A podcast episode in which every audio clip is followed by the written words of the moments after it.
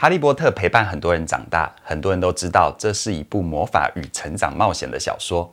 然而，如果你用心体会的话，你会发现作者 J.K. Rowling 用了七本小说的篇幅，在教我们另外一门很重要的课题，那就是勇敢面对死亡，好好的道别。而且，只有你懂得说再见，你也才能够真正好好的活着。怎么说呢？我们先来简单前情提要一下剧情哦。电影一开始，我们就知道魔法世界正在经历大战，为了对抗伏地魔，很多人都死了。而哈利的妈妈莉莉为了保护哈利，临死前下了一个咒语，把最后所有的能量都灌注到哈利身上，让他免于一死，也让伏地魔受到了重伤，没有办法再继续为非作歹。于是呢，魔法世界暂时恢复了平静，直到哈利十一岁。到霍格华兹念书之后的哈利，经历了一个又一个挑战，无论是神秘的魔法石、消失的密室、阿兹卡班的逃犯、火杯的考验、混血王子的背叛，这一切的冒险，唯一的目的就是要消灭最后的大魔王佛地魔。而且在最后一集，我们也知道哈利也是佛地魔的分灵体之一，要杀掉佛地魔，哈利身上属于佛地魔的那个部分也得死，这意味着哈利必须死。为什么同样拥有邪恶灵魂的哈利，到最后可以活下来，成功杀掉大魔王呢？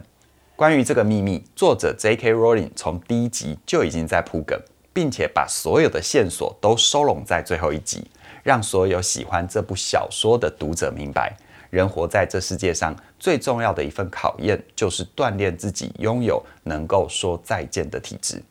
如此，当生命最后道别来临时，我们就可以跟哈利一样，有足够的勇气和智慧来面对。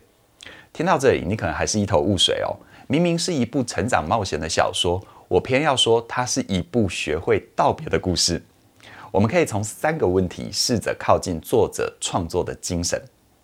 第一个问题：为什么同样拥有邪恶灵魂的哈利却没有走歪呢？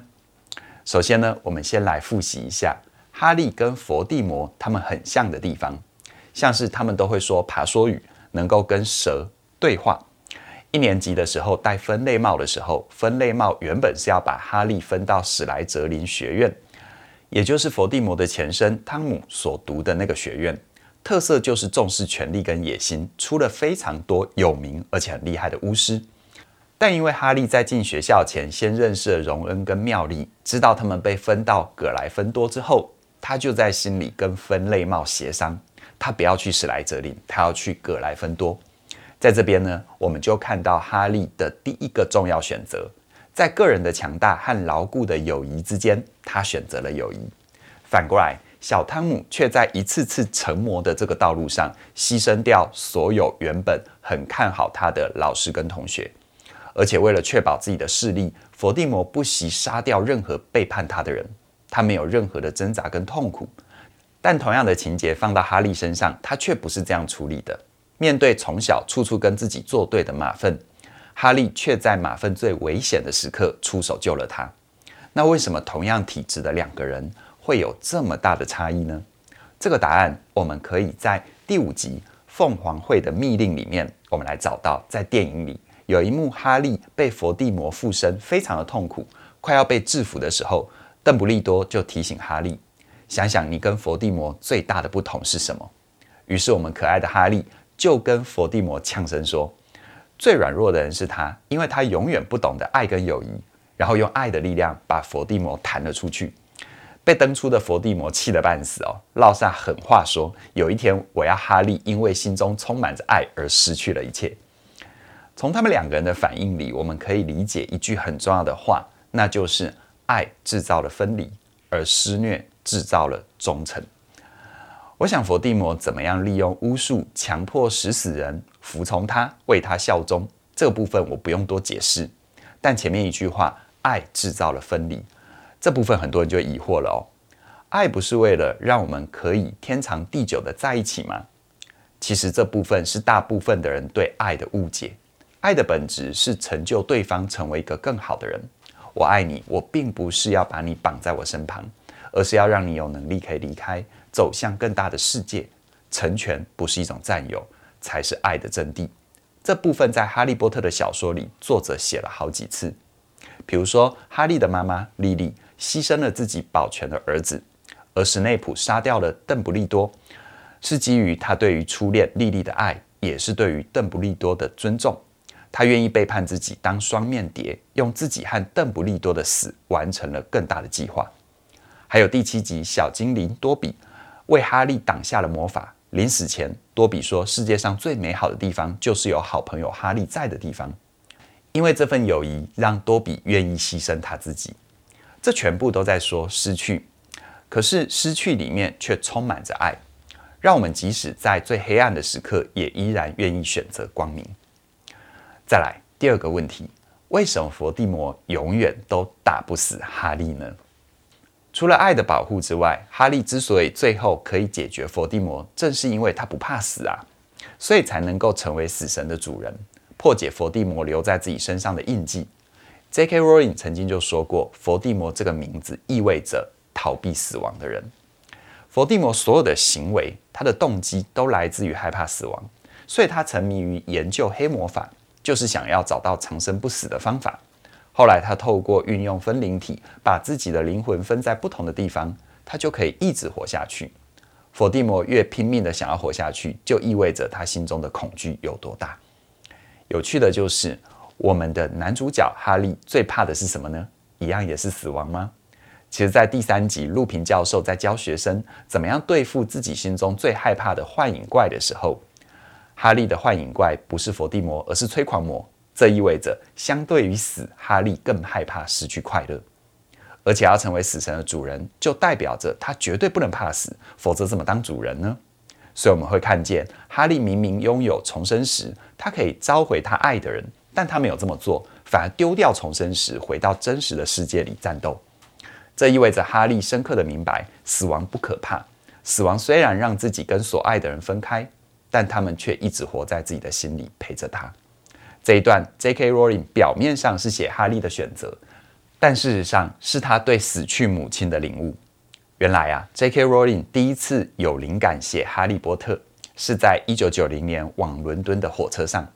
可是也是在同一年，罗琳的妈妈死于多发性的硬化症。那时候，妈妈并不知道罗琳正在写小说，一直到二零零七年。他在写最后一集《死神的圣物》，在最后一节的时候，他说自己好像又穿越到一九九零。于是他明白，这七本小说是他写给妈妈的情书，用生动的故事去描写他对死亡的深刻理解。同时，这也说明为什么从第五集开始，故事的调性变得沉重，因为 Rowling 必须自己走过这段阴影，才能够放下对母亲的思念，也才能写出更高格局的结尾。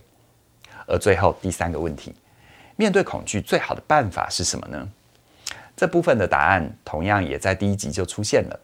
哈利在照易若斯镜的时候，镜子里面出现自己最渴望的东西，是他爸爸和妈妈的身影。但同时，邓布利多也在提醒人不能一直活在梦里，会变得虚弱。但他已经知道自己的心中最重要的东西是父母亲的爱。于是，在第三集面对催狂魔的攻击。哈利就是透过想象自己最美好的回忆，成功召唤出护法，击退了催狂魔。而真正的大考验是在最后一集。哈利明明有机会用重生石把爸妈和教父带回身旁，可是他却选择丢掉重生石。这意味着他不害怕孤单，他有勇气面对死亡带来的分裂跟孤独。他愿意承受，无论所爱的人他们的肉身在或不在，都不妨碍他们的连结。于是他才能够真正的拥有关系，而相反的，佛地魔表面上害怕死亡，但他真正逃避的是自己死亡之后，没有人会在乎自己的痛苦。他真正害怕的是孤独，要接受自己的存在对任何人都没有意义。这件事情是比死还要更可怕的，所以他追求永生，他要一直活着，这样才会有人一直知道他、认识他。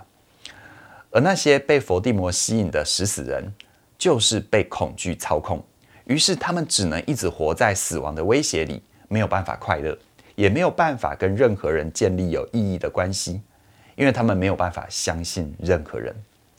相反的，哈利之所以可以战胜佛地魔，是因为他认清死亡的背后真正恐惧的是什么，而他面对恐惧的方式，就是勇敢的去接受分离，不去改变分离的事实，相信爱会一直存在。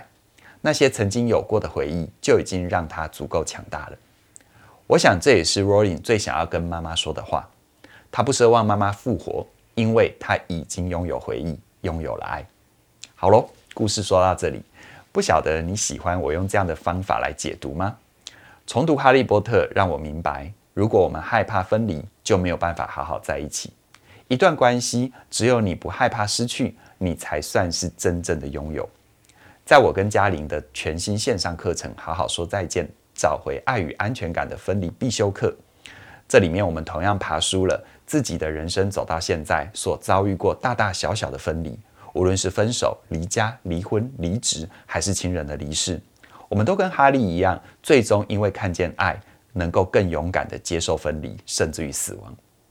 同时呢，我们也运用了心理学的理论，有系统的跟你介绍如何才能够培养自己勇敢说再见的体质，再也不会因为不知道怎么分开，或者是怕分开之后会太痛，不敢真正走进一段关系里。好好说再见，预计在四月十号的凌晨正式上线。现在你可以到我们的网站收听第一讲的免费内容，而熟悉我们的朋友都知道，第一波的超早鸟优惠，错过就不会再回头喽。如果你想要第一时间加入课程，请先设定自己的闹钟，让我跟嘉玲陪你一起学会说拜拜，打造能够接收爱的体质，让分离是一种爱的延续，而非终止。当你能够勇敢地面对分离，你就会找到真正属于你的安全感。相关的课程资讯都在我们的说明栏里都有连结，期待你的加入。那么今天就跟你聊到这边了，谢谢你的收看，我们再会。